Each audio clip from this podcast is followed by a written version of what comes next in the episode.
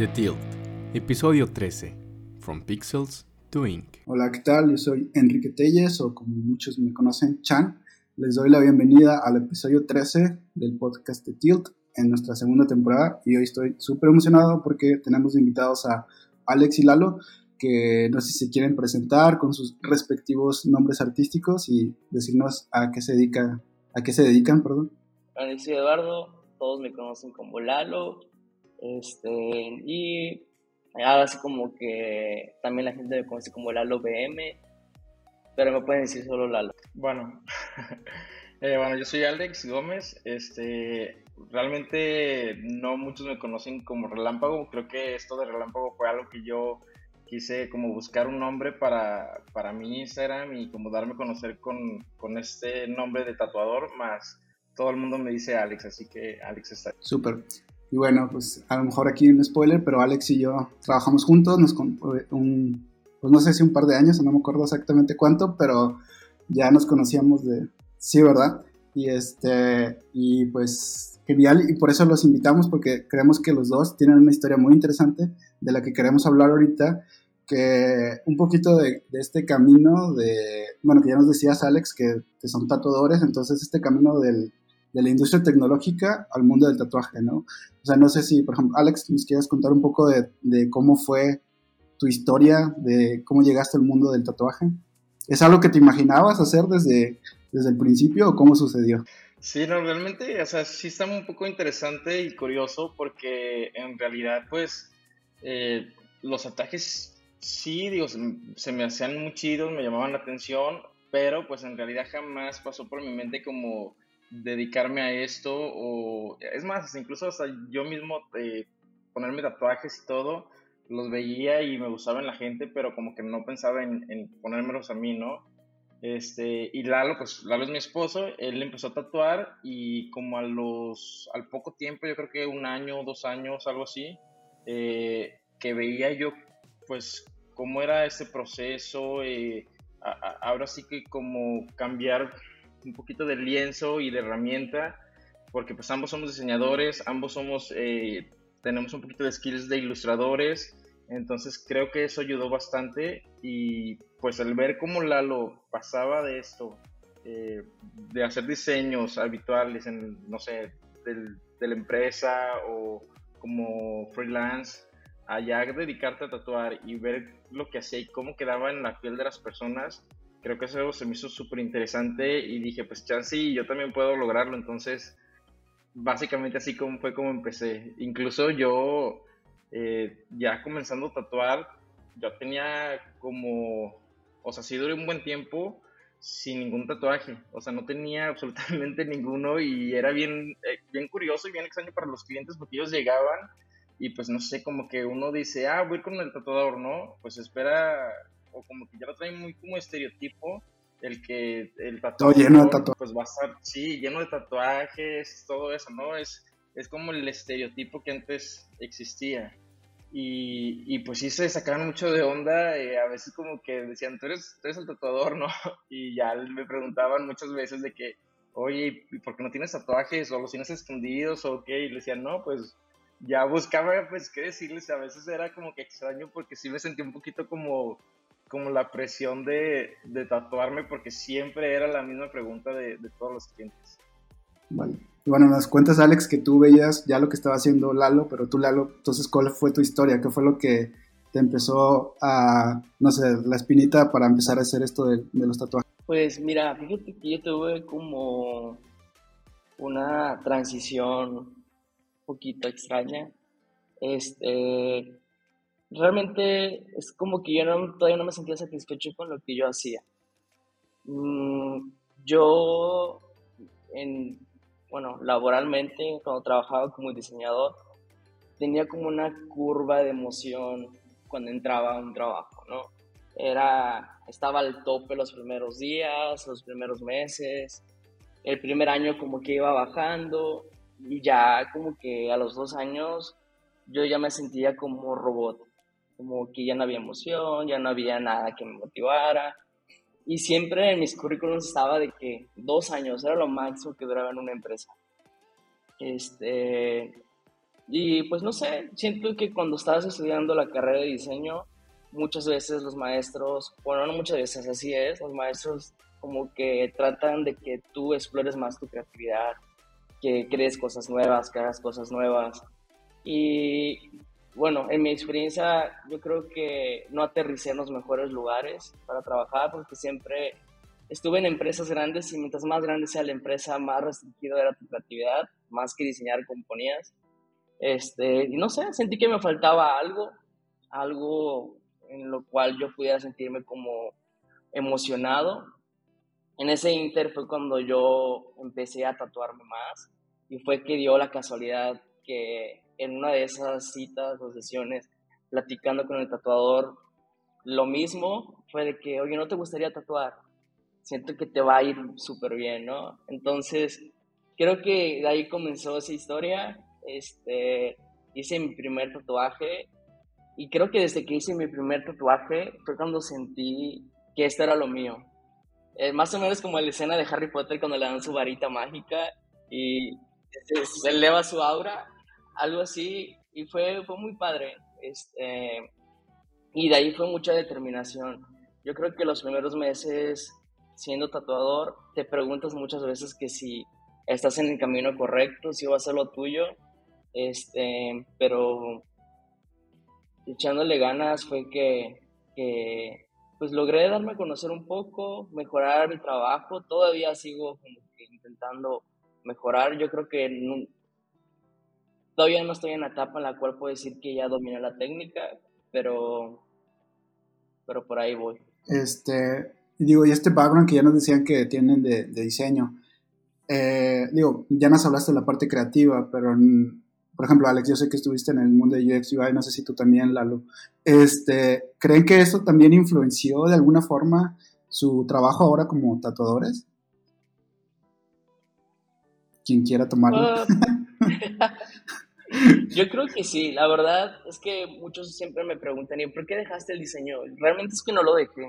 El diseño sigue ahí, o sea, nosotros tenemos un cliente que nos da sus requerimientos y nosotros como diseñadores, antes de pasar el proceso de tatuar, entramos a un proceso de diseño, donde, ok, agarro tus requerimientos, construyo un diseño, te lo mando, me das tu feedback, eh, hago tus cambios, te lo regreso y digamos que la parte del tatuaje es la parte, si hablamos como UI, UX y, eh, y digamos que cuando entramos al tatuaje es como entrar a, a desarrollo,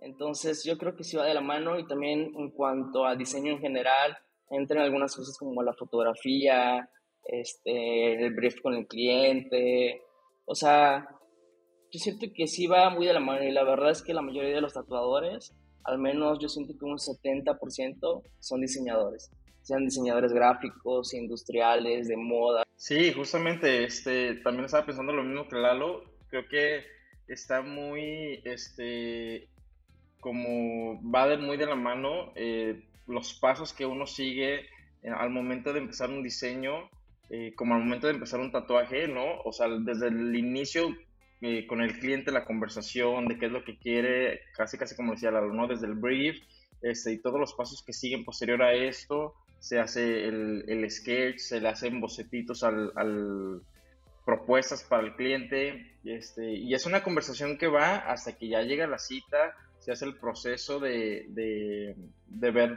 cómo va a ser el acomodo, de empezar a tatuar, al final lo que decía Lalo, ¿no? Lo de meter un poquito toda esa parte de producción, de la fotografía, la luz, que se vea bien el, elaborado el, diseño. Ahorita que estamos con todo esto de los reels, pues ahora ya meterle video, meterle un poquito más de producción, porque sabemos que el algoritmo cambia todo el tiempo y, cada vez tienes que manejar mucho más contenido en tus redes si quieres mantenerte y si quieres ser vigente, porque si no, esto va y va y, y si, si no nos actualizamos, pues nos vamos atrasando. Entonces, sí va muy, muy de la mano con todo el proceso de diseño y lo que hemos visto en mi experiencia, tanto UX como UI.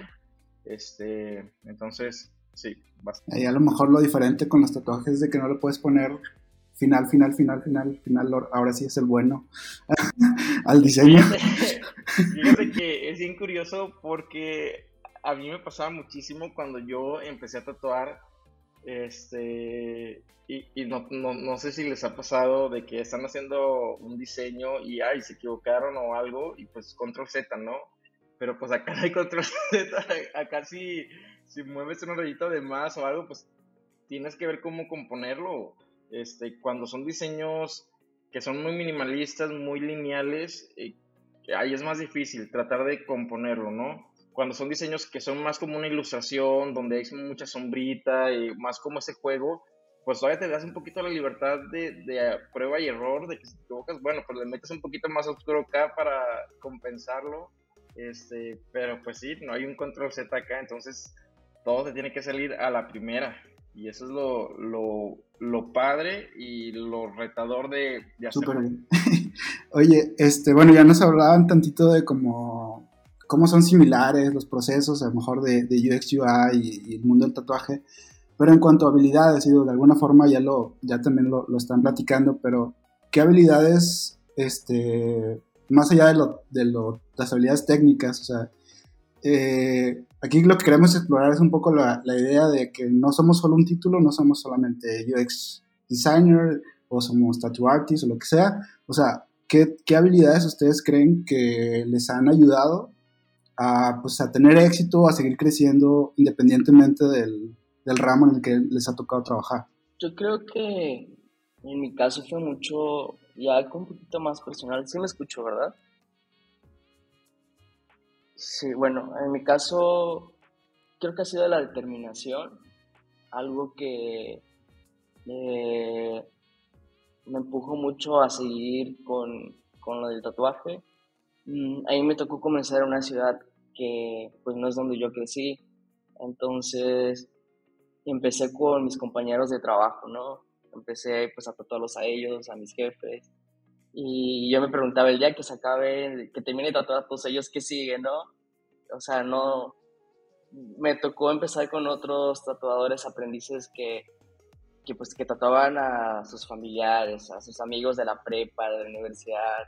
Y era como un círculo que yo todavía no tenía. Entonces, para mí fue mucho el buscar la manera de crecer, de hacer, tener visibilidad y a la vez como mejorar mi estilo. Entonces sí hubo muchas veces en las cuales como que estuve a punto de dejarlo, pero siento que soy de esas personas que no, no quitan el dedo del renglón y ahí siguen. Eso fue una. Otra cosa que me ayudó mucho también fue los skills que me enseñaron en la universidad. Eh, bueno, muchos dicen a veces que no necesitas dibujar para tatuar, pero sí es necesario. La verdad es que sí. Entonces, agradezco mucho todas esas materias de, ilustración, arquitectura, donde tú decías, bueno, si es diseño y todo como que es digital, porque eh, de que el estilógrafo, el carboncillo, este, y pues todo eso te ayuda mucho con el pulso, con la mano, tener buen, buen pulso, y pues yo creo que esos fueron los que me ayudaron. ¿Tú cómo ves? Como dice Lalo, creo que son también como esas, eh, ahora sí que regresarte un poquito a lo básico, ¿no? De, de, todo esto en cuanto al dibujo. Eh, creo que no sé si sea tan necesario, de verdad, el, el hecho de que tengas que saber dibujar para, para ser tatuador o para tatuar. Pero yo creo que ciertas habilidades sí son importantes al momento de, de estar haciendo esto porque muchas veces sí te puede llegar el cliente con, con un diseño ya que quiere, ¿no? Pero muchas veces no traen ni la menor idea de lo que quieren y solamente tienen como que la idea y, elementos que quisieran plasmar. Y ahí es cuando ya entra un poquito este, la parte, pues, como de diseñador de uno, de intentar componer este, este diseño, ¿no?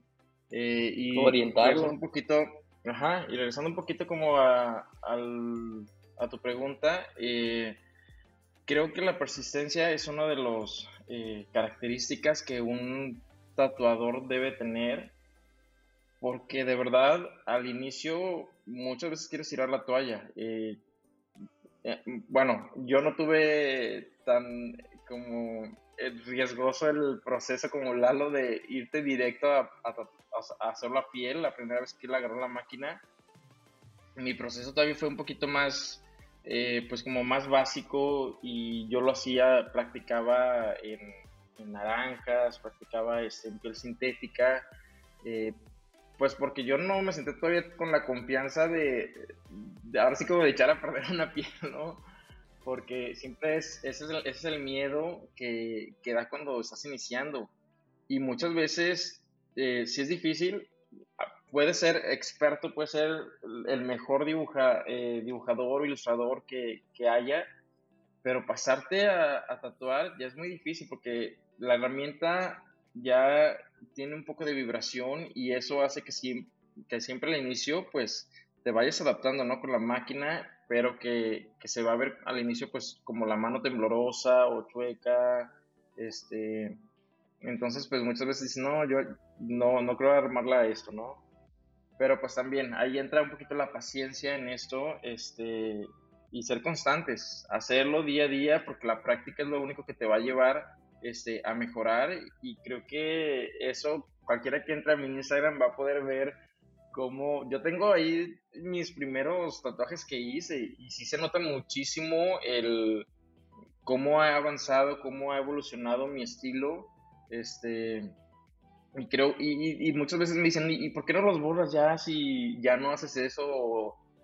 Pero me gusta porque muchas veces hay tatuadores que van iniciando y piensan, llegan, o sea, llegan al perfil de alguien y dicen, ah, está muy padre esto, y ven lo que ellos hacen y creen que no van a lograrlo, pero ahí está la prueba de que siendo perseverantes vas a alcanzar este, a evolucionar muchísimo y mejorar esa habilidad. Sí, qué padre. Yo me imaginé a Lalo llegando a la casa y todas las frutas tatuadas y es de como que sigue practicando. mucho jugo de naranja. No, pero digo, eh, súper bien, digo, me encantó ese ejemplo que dices, o sea, también cómo inspirar a otros, ¿no? O sea, cómo tu mismo proceso, o sea, puede inspirar a otras personas. Está padre. Este, y bueno, ahora de las cosas, me gustaría preguntar de las cosas que mm, a lo mejor tuvieron que desarrollar, que no tenían, o sea, ya vimos cómo les ha ayudado a lo mejor este background que ya traían de diseño, pero qué cosas se toparon que pues tuvieron que aprender de cero o, desarrollarlas o, meterle más. Sobre todo, pues me imagino al, ser un negocio propio, o sea, a lo mejor también hay cosas que tienen que ver que cómo, cómo, cómo hacer que, que cuadren los números, lo que hablabas de este, creación de contenidos, a lo mejor cosas que no, no te involucrabas tanto antes, o sea, que ¿Qué, o sea, ¿cómo les ha ido a ustedes? ¿Qué, cosas han aprendido en el camino? Pues sí, ha sido bastante. Ah, mira, en cuanto a negocio propio, eh, yo creo que es ser muy organizado. Eh, bueno, me tocó estar de aprendiz en un estudio, entonces como que ahí vi cómo se movía toda esa rama de, tatuaje.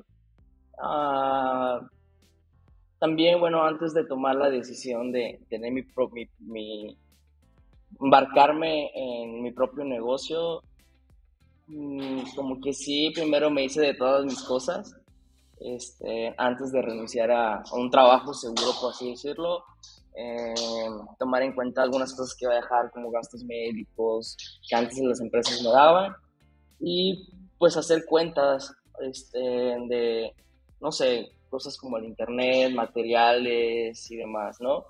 Este, y pues también considerar meter a más gente que trabajara conmigo de alguna manera para tener o más bien como estabilizar un poco eh, los ingresos del estudio. Y sí, creo que en esa parte del negocio sería esa algo que también aprendí mucho es hablar con la gente porque en mis primeros tatuajes siempre estaba callado, callado, mm, como nervioso, y creo que algo que me desarrolló a mí como persona es el poder ser eh, un poquito más abierto con la gente, hablar un poquito más, eh, desenvolverme. Y ya al día de hoy, a veces yo creo que el cliente ya quiere que me calle. Pero pero sí creo que eso es lo que me ha ayudado tanto en la parte de negocio y en la parte personal que siento que denotan un poquito más. Sí, también, eh, o sea, lo mismo que, que comenta Lalo, es bien chistoso porque muchas experiencias, o sea, son muy similares conmigo y con Lalo, pero, por ejemplo, yo me considero una persona un poquito introvertida, entonces, eh, el, yo se me ponía muy nervioso, muy nervioso cada vez que tenía que atender a un cliente, este, y pues siempre te tocaban perfiles bien, bien diversos, ¿no? Y así como te podía tocar un día la estudiante, ¿no? Este, los días te podía tocar la persona, este, no saben que trabaja, que es Godín, el otro día te, podía tocar una persona, este, eh, que tiene negocio propio. Entonces, como los perfiles son muy distintos, pues tú muchas veces tienes que aprender, este, a, pues ahora sí que fluir un poquito tu conversación y hablar de cualquier cosa con cualquier persona, ¿no? Eso era bien complicado para mí un poquito eh, entonces, pues sí, sí ha ayudado muchísimo y creo que aparte ahorita ya lo veo yo como un poquito hasta terapéutico, ¿no? Viene, vienen las personas y muchas veces este, es bien raro, bien raro que yo no, o sea, ya a ese punto yo ya no platiqué con alguien, o sea, es súper extraño, ¿no? Eh, entonces, pues sí, se da muy padre la plática, las conversaciones, eh, entonces te digo, se, se, vuelve un poquito terapéutico porque hasta yo saco mis cosas, ellos las suyas, entonces mientras estamos actuando y, y se da muy padre esto. Y, y, también es cierto, o sea, como, como uno va desarrollando un poquito eh, habilidades que no conocíamos. Eh, por ejemplo, todo esto del creador de contenido, cosas que, que han salido nuevas y que, y que tienes que, pues ahora sí como o sea, fuerza aprender a hacer todo esto porque es tu negocio y es lo que te está dando visibilidad. Eh, entonces sí, hay muchas cosas que uno tiene que ir aprendiendo y, y que muchas veces dices, ching, ¿cómo le hago para hacer TikToks? ¿no? ¿Cómo le hago para hacer reels? Todo esto y estar viendo, involucrándote con personas. A muchas se les da mucho más fácil que, a, que a mí, por ejemplo, en lo personal. Este, hay tatuadores que, que, ellos mismos hacen sus TikToks y hablan y eh, tienen como que mucho más este eh, exposición ante la cámara, ante las redes. Y, a mí se me dificulta, pero pues ahí estoy como tratando de balancearlo un poquito. Entonces, pues ahí va. A la parte de las anécdotas, digo, obviamente sin decir nombres, pero este, ¿cuáles han sido a lo mejor esas eh, situaciones más complicadas que les ha tocado enfrentarse como tatuadores y pues cómo las sobrellevaron. ¿Alguna historia que nos quieran compartir? A ver, ¿quién quiere empezar? Mira, yo creo que más que historia, yo creo que es algo con lo que muchos tatuadores se identifican, que es como el estigma social, el que relacionan mucho el tatuaje con un mal trabajo o que vandalizamos a la gente. A mí en un principio me costaba mucho decir que era tatuador cuando, o sea, cuando ya me dedicaba a 100% al tatuaje, cuando, no sé, eh, formularios o cosas así de que eh, ocupación, pues ponía diseñador, ¿no? Porque, no sé, pensaba que a lo mejor no me iban a aprobar mi crédito o algo así. Este, eh, porque sí, o sea, lo hay, la gente lo, lo relaciona con algo malo y yo creo que eso es lo primero con lo que batallamos y que incluso todavía luchamos para, para cambiar esa forma de cómo la gente ve el tatuaje, ¿no? Empezando con el espacio. La verdad es que yo, las primeras veces que me fui a, que empecé a tatuarme, antes de ser tatuador, yo llegaba al lugar y a mí me daba como que muy mala espina. Hasta me llegué a preguntar, ¿qué estoy haciendo aquí? O sea, veía de repente el lugar un poquito raro, vírgenes así como que estatuas de vírgenes tatuadas, calaveras, el vato todo rudo, este, y no sé, como que no te sentías cómodo. Entonces yo cuando ya me metí a, a este mundo, como también quise cambiar un poco esa perspectiva, de que, ok, no quiero hacer lo, lo mismo por lo cual la gente opina que, que es algo rudo, es algo malo o algo así, ¿no? Entonces cambié un poquito desde el lugar, el entorno donde trabajo, traté de meter un poquito más plantas, un lugar que te sientas seguro, cómodo, cálido, desde la música, el aroma, la luz, este, la comodidad. Casi el 80% de mis clientes son mujeres, entonces también trato de que se sientan en un espacio seguro, ¿no? Y yo creo que con nuestros clientes cuando van saliendo de aquí, como que ya se van con ese chip de que, ok, pues no era como me lo imaginaba. O sea, muchos cuando llegaban me decían, nada que ver con lo que me imaginaba, porque el estudio se llama Black House. Se imaginaba en un lugar pues muy como oscuro, con temas, ajá, de, de calaveras y no, o sea, se llevan completamente con otra idea.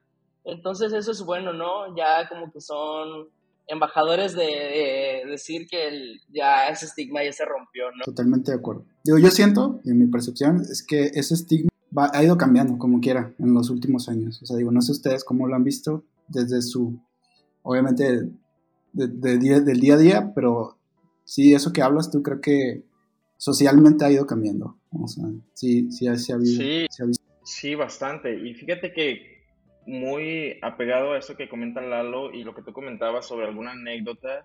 Este, me pasó hace poco, pues no, no, sé si hace poco, pero ya tiene pues, como un año, varios meses, ¿no?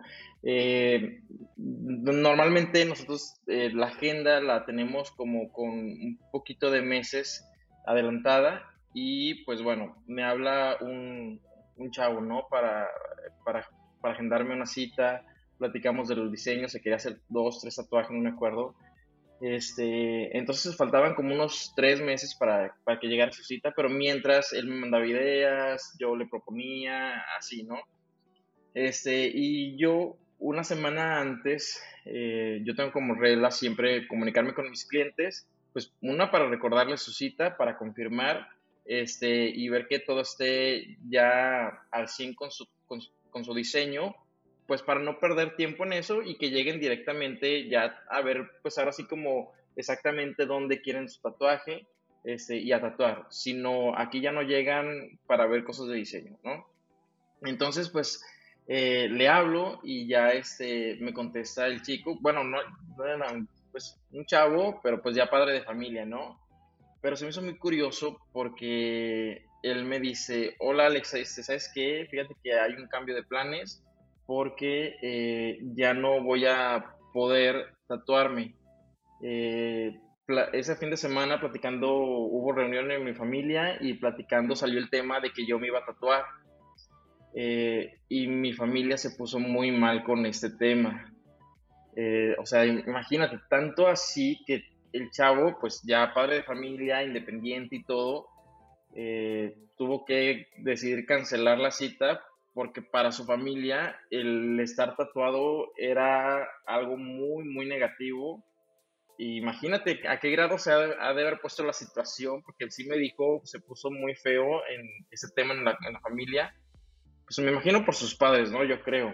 Este, porque pues sí, digo, ya todavía nuestra generación pues está mucho más abierta a todo eso, o sea, ya no tenemos ese chip de antes, pero pues sí, nuestros padres abuelos sí crecieron con el estigma de que, de que tatuaje igual a eh, delincuente o carcelero. O sea, siempre aquí llegan y me dicen ese tipo de cosas, ¿no?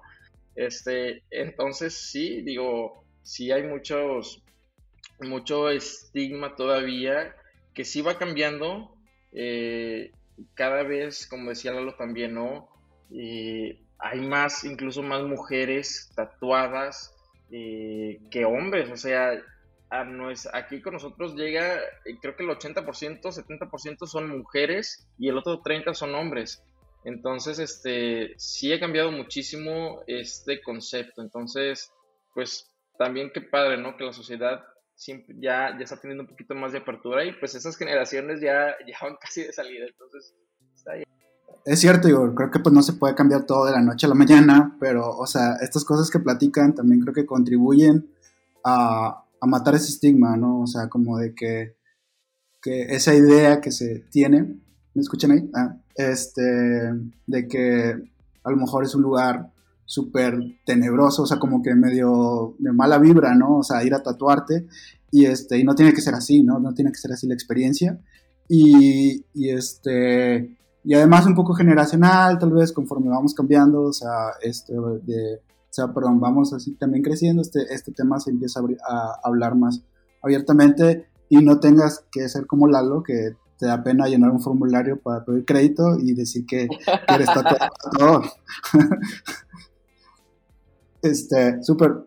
Este, otra cosa que les quería preguntar es, ¿cómo, o sea, digo, en el mundo del diseño luego también esto de, tienes que mantenerte al día, ya nos hablaron un poco también el, el manejo de redes y todo, eh, de creación de contenido, pero también ven que en el diseño es de que, pues, mantente las nuevas tendencias para ver qué está pasando y que tu trabajo siga siendo como, pues, relevante a lo que está pasando ahorita, etcétera. En el tatuaje ocurre algo similar, o sea, en el mundo del tatuaje, o sea, no sé si los estilos o qué, y cómo le hacen ustedes como para seguirse manteniendo con lo, con lo último. Pues mira, en, estil, en estilos, sí, afortunadamente estamos como que en el nuevo estilo de tatuajes, incluso, por ejemplo, si tú vas una expo de tatuaje, todavía no entra en una categoría el fine line porque como que es algo nuevo que todavía se está como adaptando.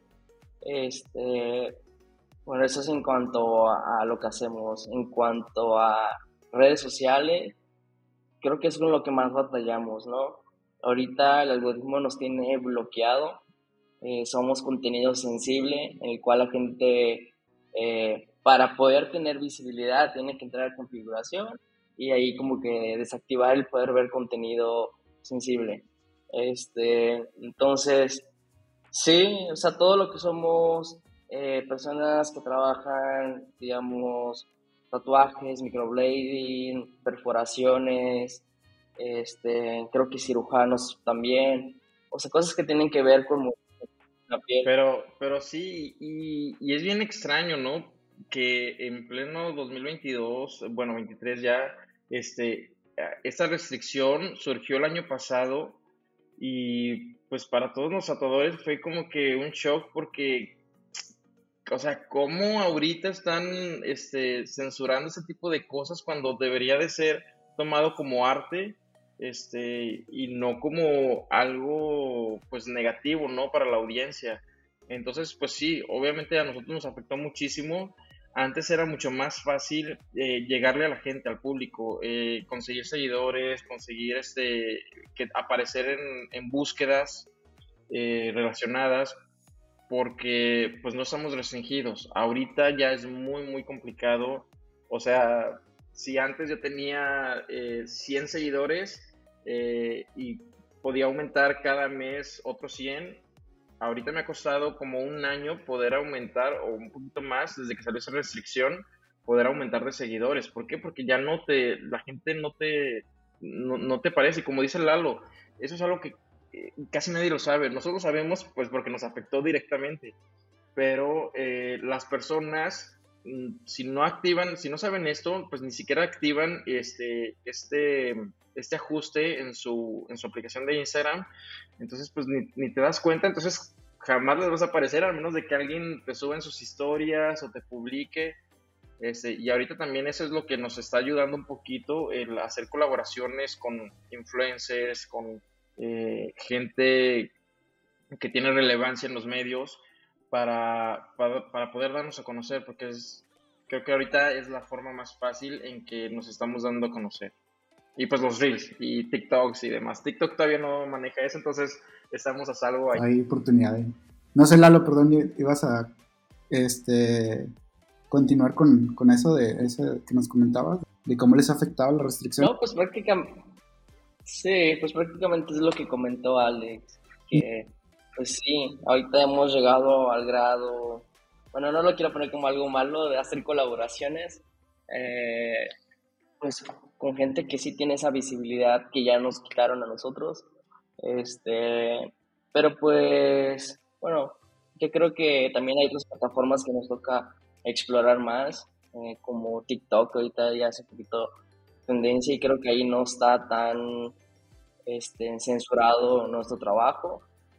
Este, pues sí, yo creo que explorar un poquito más esa parte. Digo, al final de cuentas, obviamente ustedes son, son los que saben más, pero digo, eh, tal vez estas cosas son las que también, cuando hablamos de habilidades, ¿no? Son de, que, bueno, ¿cómo te sobrepones a, a, las adversidades, ¿no? O sea, y hasta la creatividad, a veces también eso también tiene que ver con cómo usas tu creatividad para, para resolver esos problemas, esos retos.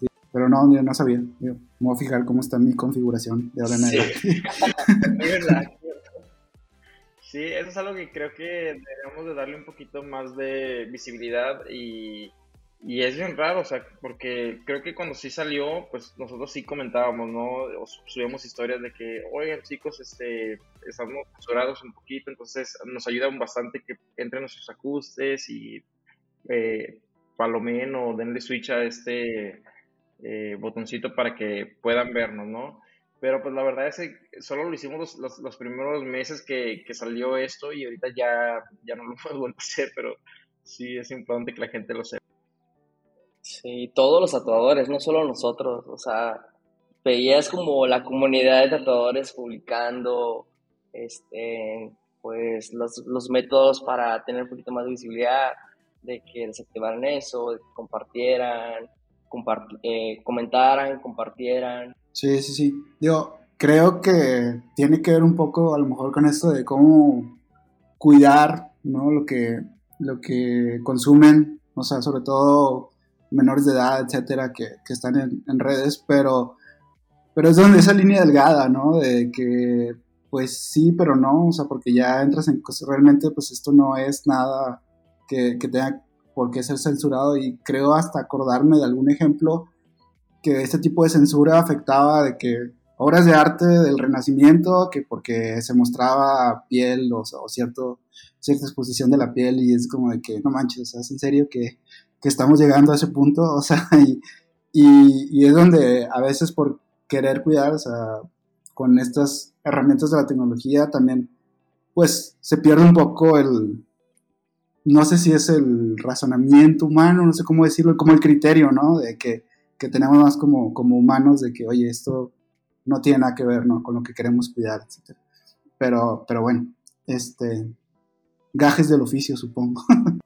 Sí, sí, pasan muchas cosas que sí tenemos que este, pues, resolver y, lidiar con todo eso. Y para ir cerrando, más o digo, a mí me encantó, digo, cómo hablamos de, de estas habilidades de que independientemente del título que tengamos, o sea, te van a servir mucho este, a lo que te dediques, como la comunicación, o sea, cómo es importante tener una buena comunicación con, con las personas que, que, estamos trabajando, con las que estamos colaborando, este, la perseverancia, la determinación de hacer las, las cosas que tú quieres, eh, tener la disciplina de seguirse preparando, etc.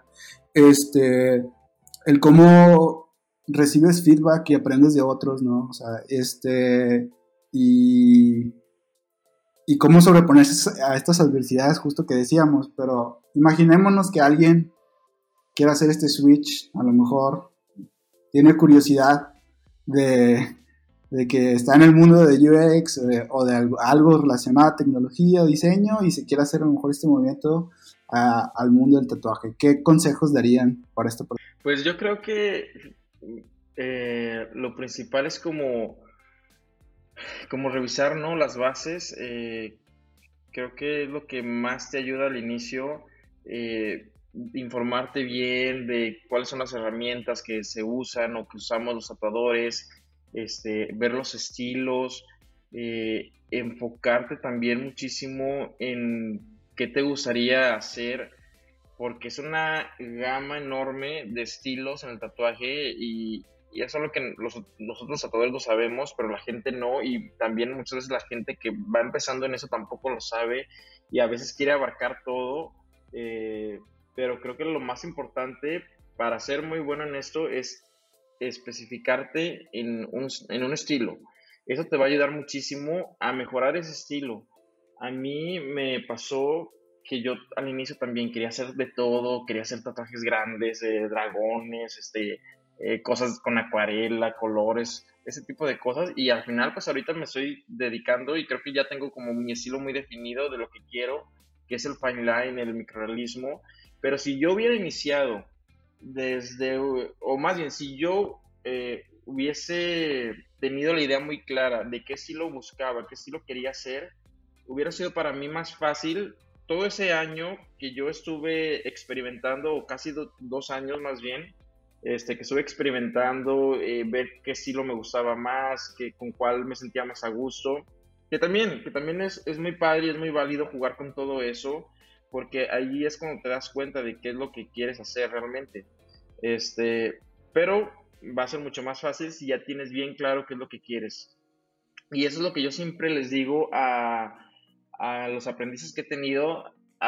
digo, yo no me siento tan pro ni tan nada de este como para tener aprendices, pero mucha gente sí se me acerca y me dice, oye Alex, este, me gustaría aprender a tatuar, no sé si das algún curso o si puedo ser tu aprendiz. Yo siempre les digo, mira, realmente como tal este curso que tenga el tiempo para, para poderte enseñar, no, pero con todo gusto, ven al estudio, yo te digo, ¿qué días voy a estar tatuando? Tú ven al estudio, tú vas a estar observándome, es más, incluso hoy tenemos una estación libre, que es la que usamos para invitados, tú puedes estar allí, este, eh, tatuando y yo en mis ratitos libres que tenga te voy este, dando tips o consejos y así he tenido como tres personas este, de la cual, bueno, una de ellas eh, fue a que ahorita ya es amiga de nosotros y fue compañera también, Priscila, pero bueno, ahí fue con Lalo, ¿no? Ahí llegó ella con Lalo. Este, y entonces, pues, eh, es bien, es bien padre todo eso, ¿no? Y, darles ese consejo eh, cuando, porque eso fue lo que ellos hicieron, ¿no? Pris, por ejemplo, ella ya tenía bien claro que ella quería hacer fine line y micro tatuajes y, y desde que llegó, ella se dedicó haciendo eso, entonces pues su, em, su evolución fue en meses, fue en meses su evolución de, ser principiante a ser ese, casi, casi avanzada, ¿no? Fue en meses, cuando a mí en realidad me tomó casi un año, año y medio este, poder eh, perfeccionar mi técnica, por lo mismo que yo exploraba de todo y no tenía bien claro. Eh, pero sí, ese sería como que mi consejo para todas las personas que quieran. Yo creo que el mío sería mucho la determinación. En primera, tienen que tomar algo en cuenta. Lo primero es saber si eso es lo que quieres y si te gusta. O sea, si lo amas en cuestión a que lo vas a disfrutar, ¿no? Muchos, muchas veces hacemos un trabajo o entramos a trabajar en oficina o algo así por la parte económica, pero yo siento que eso es algo que tú tienes que disfrutar. Esa es una. La otra es enfrentarte o, o no, no enfrentarte, poner este, trabajo como en, como en primer lugar. Es decir, y te lo digo porque yo tengo mucha gente que enseñé eh, y ahí yo me daba cuenta quién se iba a sobresalir y quién no. Eh, poner como que en primer lugar tus prioridades. Yo creo que el tatuaje debe estar entre las primeras cinco prioridades de tu día, por así decirlo, en cuestión practicar mucho la determinación, saber que vas a tener gastos, que vas tienes que invertir en una buena máquina, que tienes que estar comprando material, que las primeras personas que vas a tatuar, pues tienes que dar tu máximo para, para hacer al menos un 8. sabemos que no puede quedar al 100 tu primer tatuaje, pero dar lo mejor de ti para que esa persona te vaya satisfecha también. Este, yo creo que esas son las primeras, porque como te dije, he tenido gente que, que de repente se acerca a mí que quiere aprender a tatuar y de repente viene de que una vez a la semana, eh, dos veces a la quincena, porque tienen otro trabajo que les absorbe su tiempo y no, ahí es como cuando te das cuenta de que no le están poniendo al 100.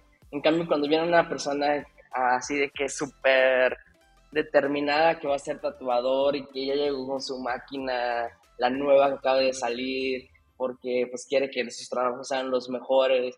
Allá es como que te das cuenta. Si compran una máquina china, es como que dicen, lo voy a comprar por si me va bien. Si me va bien, ya compro la buena es como que ya, ya entra la mentalidad de que todavía no está seguro si le va a ir bien, por eso no compra lo mejor, por así decirlo. Pero bueno, ahí también este, yo estoy un poquito en contra porque pues no siempre tenemos la economía suficiente para comprarnos una buena máquina, al menos en mi caso yo no tenía este eh, pues el dinero en ese momento para comprarme una buena máquina y yo le compré su máquina a Lalo, Lalo me la vendió la que él, él tenía este, y todavía hasta eso me la vendió súper barata, pues porque soy su esposo, ¿no? Pero este, sí, yo tal vez no hubiera eh, en ese momento invertido tanto y, y, no porque no, no supiera qué es lo que quería o le quisiera echar ganas, simplemente no tenía en ese momento el dinero.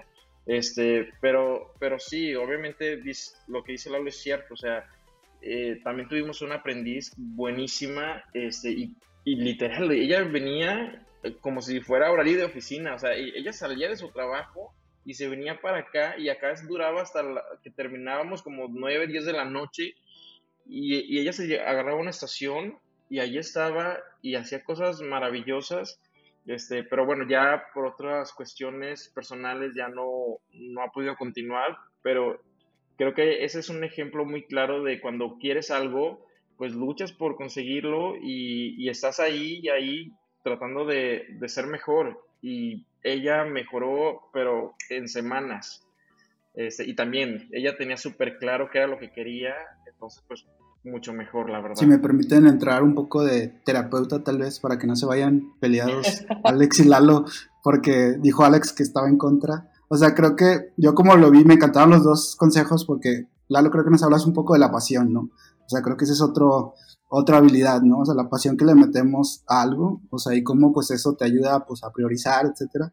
Digo, más allá de que el equipo, o sea, creo que el trasfondo es la pasión que tenían esas personas eh, en estos en estos casos, ¿no? Que nos platicabas.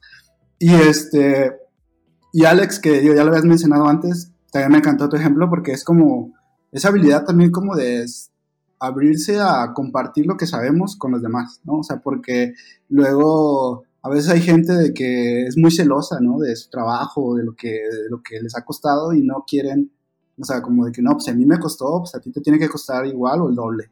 Y, de que no, o sea, conforme, o sea, yo, yo soy una de las personas que cree que uno crece conforme ayuda a crecer a los demás también, ¿no? Entonces, eso, esos casos que, que, decías tú de que pues vente y aquí, aquí le echamos un rato en el estudio y, y, pues te voy este, ayudando un poco, o sea, creo que habla de eso, ¿no? O sea, de cómo preocuparse, ayudar a crecer a otras personas y que, como tú dices, hasta eres testigo de cómo hizo ese salto en unos cuantos meses, ¿no? De lo que a ti a lo mejor te tocó lo que decías, todo un año, este, y no, y no hay que, por qué sentirse mal, ¿no? Es como que qué padre, ¿no? O sea, que pude ayudar a alguien a, a, que, a que tuviera ese proceso, pues a lo mejor más rápido o más sencillo de lo que me tocó a mí, pero es gracias a que tú viviste eso, también pudiste ayudar a alguien más, o sea, y creo que eso es lo padre también.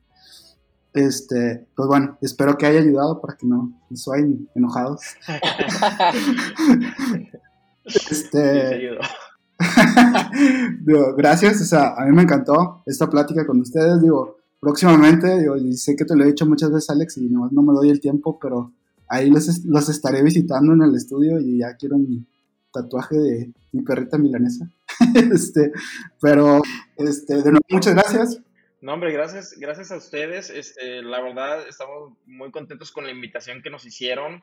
Este, es la primera vez que hacemos un podcast, ya había eh, algunas invitaciones, pero pues por tiempo no se ha dado y pues qué chido que, que con, contigo y con el equipo ha sido este, esta primera interacción. Entonces, muchas gracias, me agradezco. Sí, la verdad es que estuvo muy bien. Este, sí, me gusta mucho charlar aquí con ustedes. Eh, creo que todo fluyó muy bien. Y pues igual, muchas gracias por la invitación. Vale, y ahí ponemos sus redes, los ponemos en el episodio, pues para que los también empiecen a seguir en, sus cuentas. Para tener visibilidad. Así es. Vamos a ver que pues... Me activen el Switch. Va, perfecto. Vale, bueno, gracias y pues nos vemos hasta la próxima. Bye. Bueno, muchas gracias chicos, nos vemos.